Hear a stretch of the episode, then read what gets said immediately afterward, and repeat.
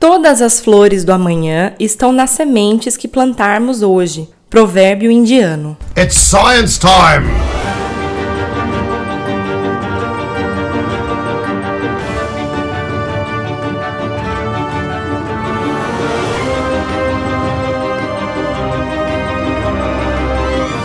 Sinapsando Comunicação Científica.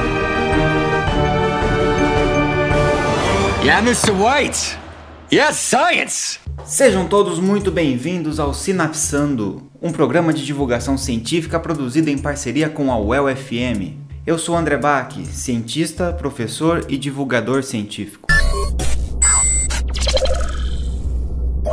Para você que está se perguntando o que é o Sinapsando, eu explico. Trata-se de um programa destinado a comunicar ciência a você, querido ouvinte. Este é nosso quinto programa. Estamos na metade dessa primeira temporada. Se você perdeu os episódios anteriores, não se preocupe. Você pode acessar o meu blog sinapsando com y.wordpress.com, sinapsando.wordpress.com e ouvir os programas na íntegra, bem como diversos outros podcasts científicos nos quais eu participei. Outra forma é você ouvir pelo Spotify, buscando pela palavra sinapsando ou pelo meu nome, André Bach. Ou ainda você pode usar um agregador de podcasts da sua preferência. Então aproveite para ouvir também o Obituário, programa no qual mostro de maneira mais científica como celebridades morreram. Falando em aplicativo, se você gosta de ouvir a rádio Well FM, mas nem sempre tem um rádio por perto, você também pode baixar gratuitamente o aplicativo da rádio no seu celular. É só buscar por Rádio Well FM na sua loja de aplicativos. Quem ouve o Sinapsando já sabe, eu conto aqui neste laboratório de divulgação científica com a ajuda de um computador especialmente programado para me ajudar. Computador, qual é o tema do programa de hoje? Olá, entusiastas da ciência! O tema de hoje é alimentos transgênicos. É mais ou menos como hackear a comida. Até que é uma boa analogia, computador. Obrigado, André. Estou me tornando mais didático. Não precisa ficar se achando também, né? Bom, ouvinte, você já ouviu falar de alimentos transgênicos, não é mesmo? Se você pegar um pacote de fandangos no mercado, por exemplo, e olhar no canto inferior direito, você vai ver uma plaquinha triangular amarela com a letra T. O mesmo acontece com o óleo de soja, entre outros produtos. Este selo indica que há presença de transgênicos no produto. No Brasil, de acordo com a Comissão Técnica Nacional de Biossegurança, a CTN Bio, todos os produtos transgênicos devem ser identificados para que os consumidores saibam que o alimento é geneticamente modificado. Transgênicos, portanto, são organismos geneticamente modificados, identificados pela sigla OGM, mas o que de fato são organismos geneticamente modificados? Existe diferença entre o termo transgênico e o termo organismo geneticamente modificado? Ou são termos sinônimos? Para responder essas questões, eu pedi ajuda à biomédica e geneticista Crislane Vasconcelos, conhecida no SciCast como Cris. Computador, por favor, transmita a mensagem da Cris. É pra já. Olá, aqui é Cris Vasconcelos e o BAC me convidou para conversar com vocês sobre organismos geneticamente modificados, ou como chamamos normalmente, os OGMs. Um OGM, como o próprio nome diz, é um organismo que teve uma alteração a nível de DNA, ou seja, houve alguma interferência intencional no seu DNA. Um bom exemplo para isso é a maçã geneticamente modificada. Numa maçã comum, quando você corta uma maçã comum, você ativa um gene que produz o polifenol oxidase. Não precisa decorar esse nome, vou chamar aqui de PPO, ok? PPO é uma enzima que faz com que a maçã fique com aquela coloração meio marrom e um pouco murcha depois que você corta ela e passa um tempo. Esse gene é normal na maçã. E quando essa maçã sofre um estresse, isso não significa ficar realmente estressada, como você imaginaria. Quando a gente fala em estresse é quando ela é cortada, ou ela sofre uma pancada ou coisa assim. Esse gene, ele produz um RNA e este RNA produz a enzima PPO. O que a gente faz no laboratório, através de engenharia genética, é silenciar esse gene. Ou seja, esse gene ele para de funcionar. Ele continua na maçã, mas quando você corta, esse gene ele não consegue se expressar e não produz RNA. Só que aí quando você compra uma maçã geneticamente modificada após ser cortada ou receber uma pancada, ela não vai ficar murcha e nem vai mudar de coloração. Isso é tão bom para o consumidor quanto é bom para a indústria. O consumidor não perde uma maçã, pode cortar e levar a maçã cortada, e a indústria não perde as maçãs no transporte, por exemplo. Mas preciso lembrar vocês uma coisa: essa maçã ela é um organismo geneticamente modificado, mas ela não é um transgênico. Isso porque nem todo organismo geneticamente modificado é um transgênico, mas todo transgênico é um organismo geneticamente modificado. Complicou aí? Desculpa. Vou tentar melhorar. Como eu falei, o OGM tem uma alteração no seu DNA. Mas um transgênico, ele tem um DNA de outra coisa inserido no DNA dele. Assim, um transgênico teve seu material genético alterado, então ele é um GM. Mas nem todo OGM tem algum DNA estranho inserido nele, então nem todo OGM é um transgênico. Um exemplo de OGM não transgênico é a maçã, que eu citei para vocês. E o exemplo de um transgênico mesmo é o milho transgênico, por exemplo. Os cientistas eles sabiam da existência de uma bactéria que é o Bacillus thuringiensis, e essa bactéria ela produz uma proteína que é tóxica para insetos, mas não para humanos. Então eles pegaram o gene dentro do DNA desta bactéria que produz esta proteína e inseriram no DNA do milho. Desta forma, o milho ficou resistente a diversas pragas, porque os insetos não conseguiam consumir o milho. Aí você consegue perceber que o uso de OGMs, por exemplo, ajuda na redução do uso de inseticidas. Mas eles não são somente utilizados para proteger de desgaste natural ou de pestes. Também a gente usa OGMs para vacinas, aumentar o valor nutricional de alimentos, uh, para produção de bioplástico ou biodiesel, por exemplo. E se você está pensando aí que isso é algo raro de ser feito, pensou errado. A gente faz isso constantemente no laboratório.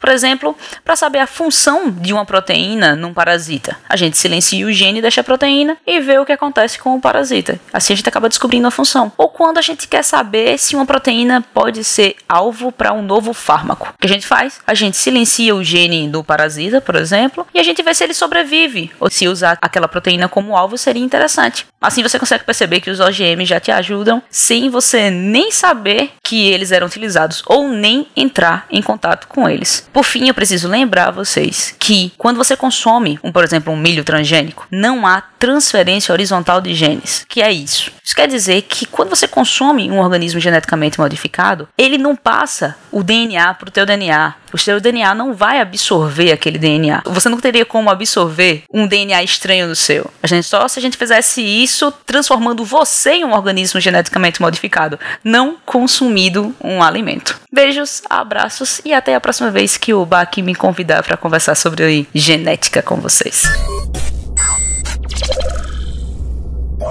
Interessante, né? Então, a Cris nos explicou que transgênico é um tipo de organismo geneticamente modificado, no qual parte do DNA de uma espécie é introduzido no DNA de outra espécie, conferindo características a este indivíduo que não seriam possíveis de se manifestarem naturalmente, como é o caso do milho que passa a ser resistente a pragas. Ela ainda nos mostrou que esta é uma ferramenta importantíssima e que a modificação genética já faz parte do dia a dia de muitos cientistas e pode trazer grandes avanços para a ciência. Parem de consumir transgênicos, eles causam câncer e várias doenças. Ah, chegou o desinforminho. Com licença, pessoal. Pronto. Ameaça eliminada. O mundo está infestado de desinforminions, André. Eles se alimentam e se se reproduzem graças às fake news. Você tem razão, computador. Mas podemos fazer a nossa parte desmentindo essas informações e compartilhando conhecimento. Aliás, se você ouvinte gosta do trabalho que é feito aqui no Sinapsando, compartilhe com seus amigos e com seus familiares. Momento jabado Sinapsando. Mas, voltando ao assunto, o que você pensa sobre os transgênicos? Eu não ingiro alimentos, André. Minha fonte de energia é elétrica. Eu não perguntei para você, computador. Eu perguntei para o nosso ouvinte. Não precisa de grosseria. Ah, então, querido ouvinte, será que transgênicos são alimentos prejudiciais? O que a ciência e as décadas de uso de alimentos geneticamente modificados têm a nos dizer sobre isso? Embora os transgênicos sejam uma ferramenta de melhoramento genético, certamente existe uma falha de comunicação entre cientistas que desenvolvem essa tecnologia e a população. Por isso, para esclarecermos melhor alguns pontos que geram essa insegurança, eu vou ligar para o professor Giovanni Arieira, doutor em agronomia pela Universidade Estadual de Londrina e professor na Universidade Federal do Mato Grosso. Muito bem, queridos ouvintes, estou agora aqui com o Giovanni Arieira, que é professor da UFMT. Tudo bom, Giovanni? Tudo bom, André? Olá, ouvintes. É de volta na rádio UFM, né? Isso, verdade, né? O bom filho a casa torna.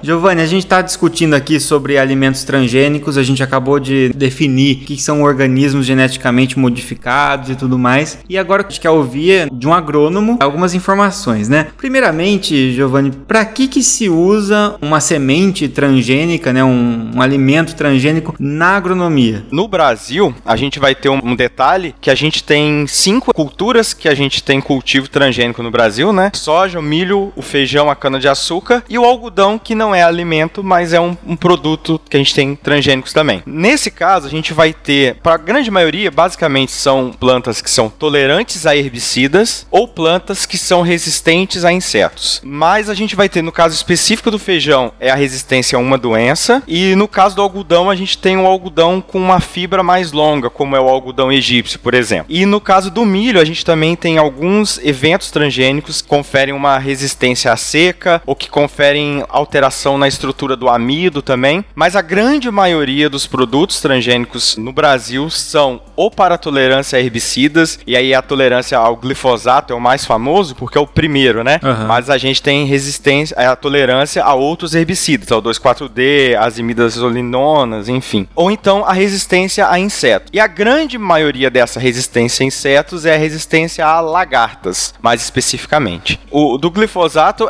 é de 2004, é o primeiro evento transgênico que a gente tem liberado aqui no Brasil, a soja RR, que ficou famosa, né? Uhum. E até hoje se usa essa sigla RR. Mas assim, se a gente comparar com os Estados Unidos, por exemplo, a gente tem desde 1994 a produção de tomate, que é um tomate mais resistente, tem uma vida de prateleira maior. O feijão, que foi produzido totalmente aqui no Brasil, produzido pela Embrapa, é de 2016. E a cana-de-açúcar foi liberada agora, esse ano, a, o primeiro evento transgênico de cana-de-açúcar no país. Então a gente pode ver que é um negócio relativamente recente para nós aqui no Brasil, né? E tá, tá acontecendo coisas ainda, né? Surgindo cada vez novos eventos, né? Como você está definindo aqui. E nos Estados Unidos já existe há um pouco mais de tempo, né? E teve uma época que ficou muito em alta, né? Quando começou a vir para cá, ou quando começou a ser mais praticado mercado mundialmente, meio que bombou nas mídias, né? E isso dividiu bastante a opinião pública e eu acho que de alguma forma isso ainda divide bastante. Aqui no Brasil a gente tem, né, aquele selinho é, do transgênico, né, amarelo que vem nos alimentos lá e até, até certo ponto isso indica para o consumidor que é aquilo que tem um alimento transgênico ali, mas esse selo não diz o que, que a gente tem que fazer com isso, né? Por que, que isso divide opiniões ainda na população? O selo, uh, e eu sou favorável a ter a indicação de que o produto tenha alimento transgênico, na verdade, assim, a partir do momento que aquele produto tem mais de 1% do componente de alimento transgênico, ele tem que ter um selo, né? É uma forma de, do consumidor saber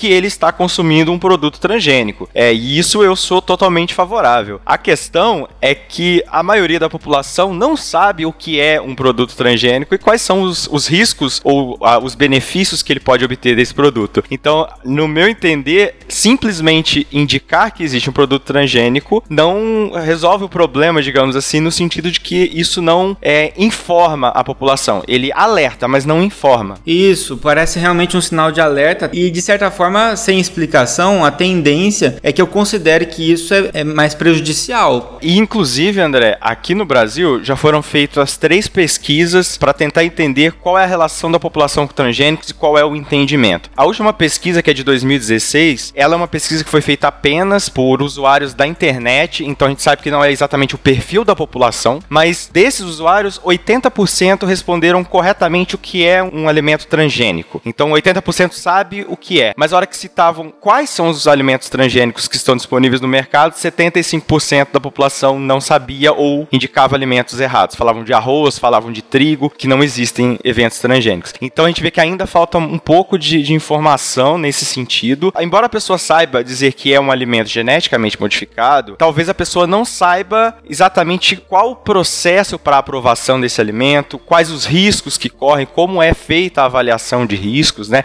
Eu acho que isso falta ainda para essa informação para a população. Então você citou riscos, né? Do que se tem de informação até hoje, existe alguma comprovação que alimentos transgênicos sejam mais prejudiciais do que alimentos convencionais, não transgênicos, vamos dizer assim? Segundo a própria FAO, que é o órgão da Organização das Nações Unidas para a Agricultura, e a OMS, a Organização Mundial da Saúde, eles afirmam que não existe nenhum indício de que alimentos transgênicos tenham algum risco maior do que alimentos convencionais, digamos assim. Nas avaliações, inclusive, a legislação brasileira é uma das mais rigorosas do mundo para aprovação desses eventos transgênicos. Se avalia o potencial de, do alimento causar alergias, de ter algum problema de digestibilidade, toxicidade, risco de metagênese, se tem algum estímulo a genes silenciosos, o impacto que tem no meio ambiente, tudo isso é avaliado pela comissão técnica, né, que é a CTN-Bio. Então, a gente não tem evidências de que os transgênicos tenham um risco maior do que os alimentos convencionais. O que acontece é que as pessoas, inclusive quem critica a tecnologia da transgenia, elas querem que a ciência traga um ponto de que não existe o risco, de que é 100% confiável. E isso é bom estar nesse podcast de divulgação científica, né? Porque uhum. a ciência nunca vai botar um ponto final de que não existe, Exatamente. de que não ocorre, né? Pelo pensamento científico, ou se a gente pensar até nas bases estatísticas, se nós não identificamos, nós dizemos que não foram identificados, que não existem evidências. Mas a ciência nunca vai botar um ponto final de que não existe. Foi bom você citar isso porque o nosso, o nosso episódio número 3 foi sobre o que é ciência, o que não é ciência, o que é pseudociência, né? Uhum. E lá a gente falou que a característica do pensamento científico é reduzir incertezas, mas a gente vai abrir mão sempre da verdade e da certeza absoluta quando a gente está pesquisando algo. Mas a gente, esses experimentos e toda essa comissão técnica, essas, esses relatórios, eles mostram com um reduzido grau de incerteza que Exato. não existem diferenças, quer dizer, não, não, é, não seria prejudicial. Eu acho que uma coisa que chama atenção, Giovanni, agora, né, falando do lado de quem já leu um pouquinho e fazendo um paralelo com medicamentos, é, eu vejo que pegam muito no pé do alimento transgênico em si. Mas, por exemplo, a insulina humana que a gente consome, ela também é transgênica, na verdade, né? Porque quem, quem produz essa insulina humana é uma bactéria, né? Sim, exatamente. Então a gente já consome medicamentos que são é, transgênicos. A insulina humana que você faz uso não foi extraído de um outro ser humano. Então teve que haver esse processo de, de modificação genética e nem por isso é algo prejudicial. Pelo contrário, é algo que está sendo usado para recuperação da saúde, né? Sim, e inclusive com muito menos rejeição do que a insulina de porco ou insulina bovina, né? Exatamente.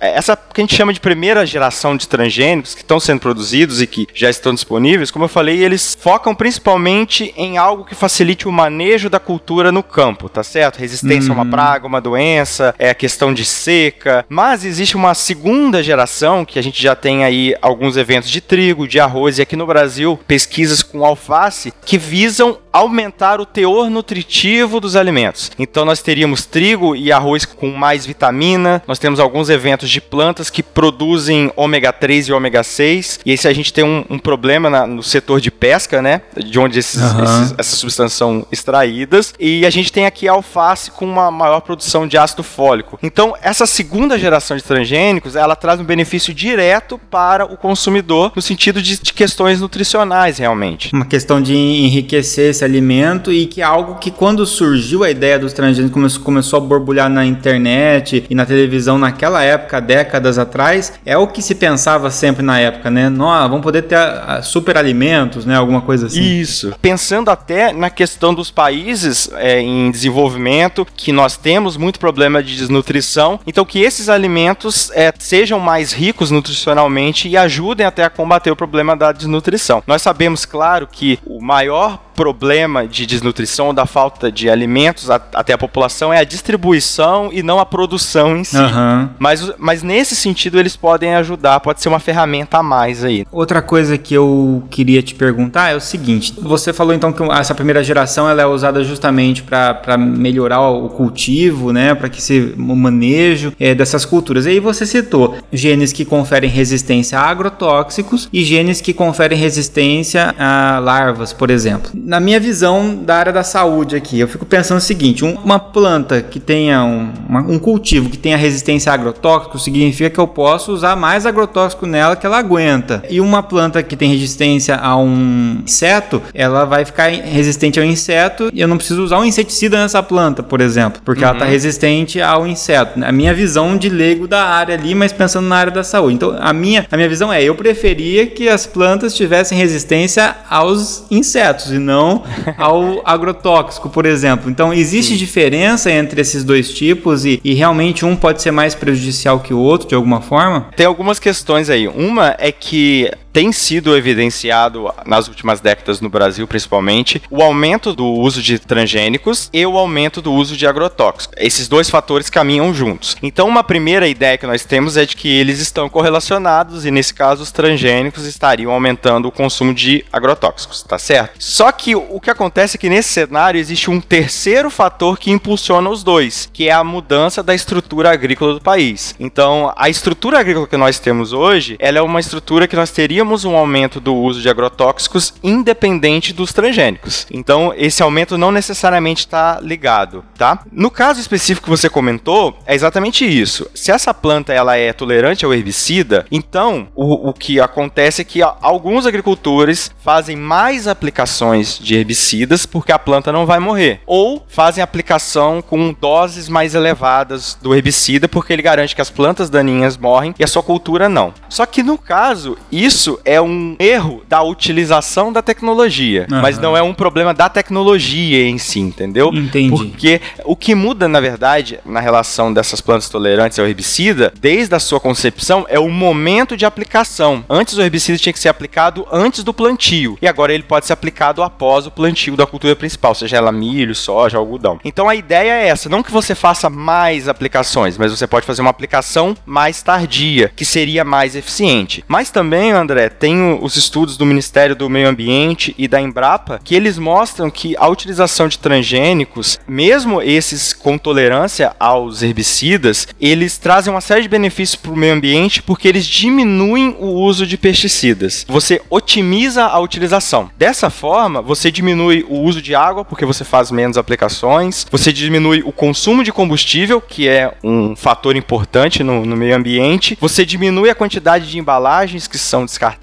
Então, o uso eficiente e consciente dos organismos transgênicos, eles têm um impacto positivo no meio ambiente também. É, pelo que eu andei lendo, inclusive, é, principalmente quando utilizados esses genes que conferem resistência a pragas e muitas vezes diminui o uso de, de pesticidas e tudo mais, isso acaba restabelecendo alguns ecossistemas que estavam sendo destruídos, às vezes borboletas, outros insetos que são importantes ali, que acabavam morrendo pelo uso desses pesticidas e, e usando menos por causa do transgênico, acabou retomando um pouco esse ecossistema, né? E aí, no caso dos eventos que são é, resistentes aos insetos, é indicado que uma porcentagem da área cultivada seja cultivada com sementes convencionais e que não se faça controle nessas áreas, exatamente para evitar o surgimento de. Não o surgimento, mas a seleção de populações resistentes ao, ao transgênico. Então você acaba tendo nessas áreas uma aplicação me- menor realmente desses produtos e isso favorece que outros organismos voltem a se estabelecer no, no ambiente. Bom, então, na sua opinião, qual é o impacto dos transgênicos, então, na agronomia de benefício? O impacto dos transgênicos, eu acho que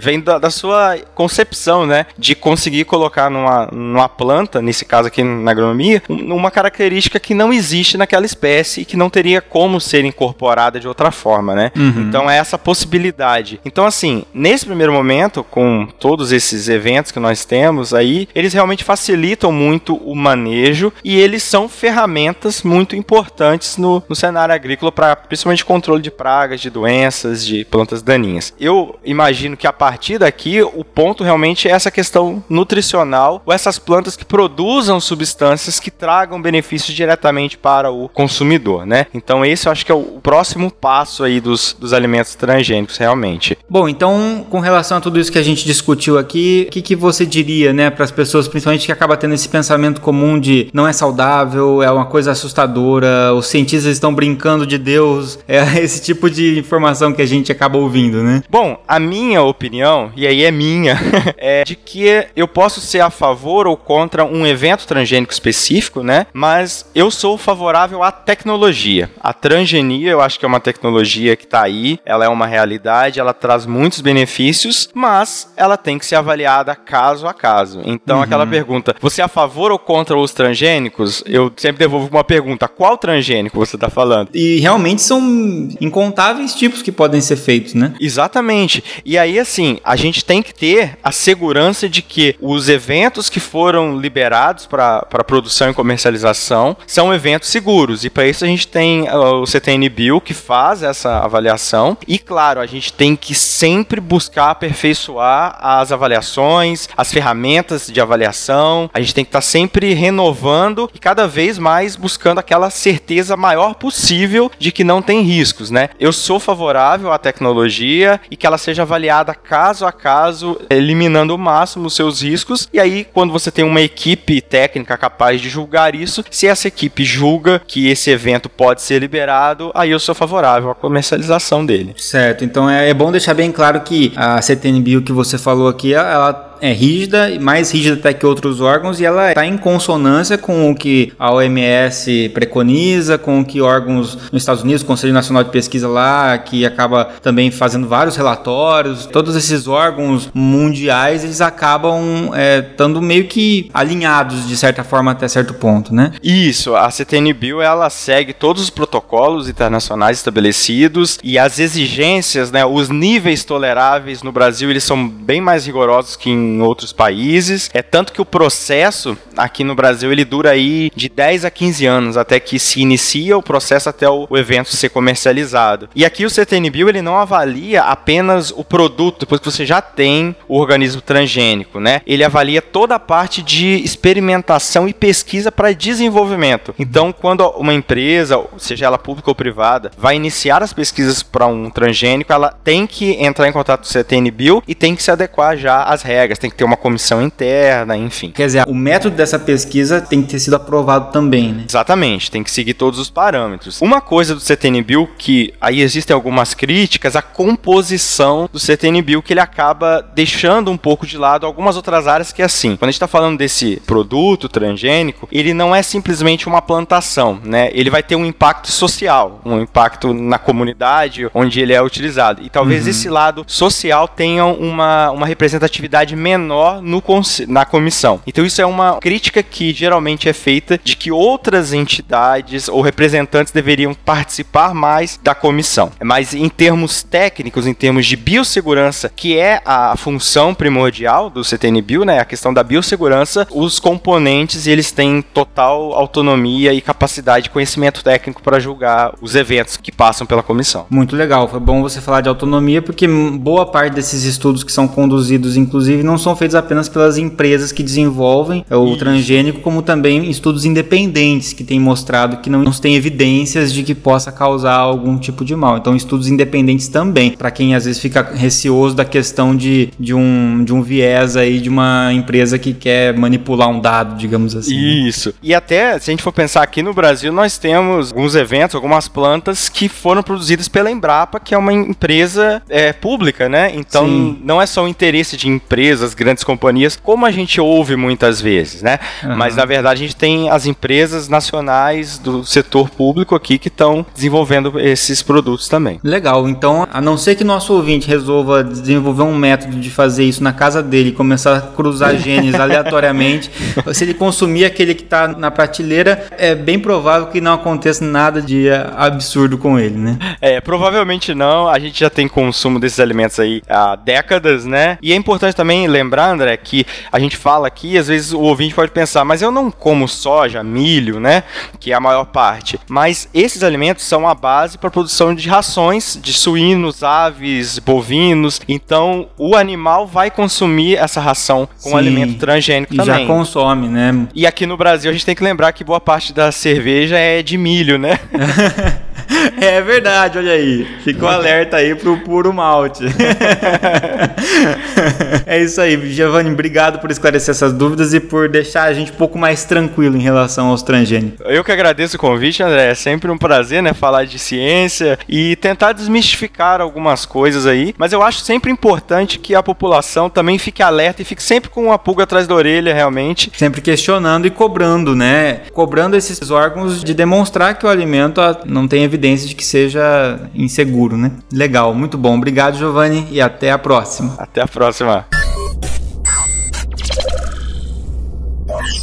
Muito legal, né? Pudemos ver então que os alimentos transgênicos, até onde os estudos conseguiram demonstrar, possuem um perfil de segurança satisfatório. Vimos também que o processo para se produzir e comercializar um alimento transgênico passa por diversas etapas e demora anos até chegar a nós, consumidores finais. Como citado também neste bate-papo, temos que lembrar que a transgenia é apenas uma ferramenta tecnológica que pode auxiliar na produção e, em um futuro próximo, no enriquecimento de alimentos. Mas a solução para os problemas de desnutrição e dificuldade de acesso à comida dependem mais de questões socioeconômicas do que apenas científicas. Para finalizar, é importante frisar que a segurança demonstrada por meio dos estudos que citamos neste episódio se referem ao consumo de alimentos transgênicos e não ao consumo de alimentos com agrotóxicos. Sendo assim, é preciso reforçar que o mau uso de agrotóxicos, muitas vezes com a anuência de agrônomos menos conscientes, pode impactar negativamente a saúde da população. Contudo, agrotóxicos são assunto para um outro programa que podemos abordar futuramente por aqui. Uma ótima e científica semana para você e te vejo no próximo Sinapsando. You say goodbye, and I say hello.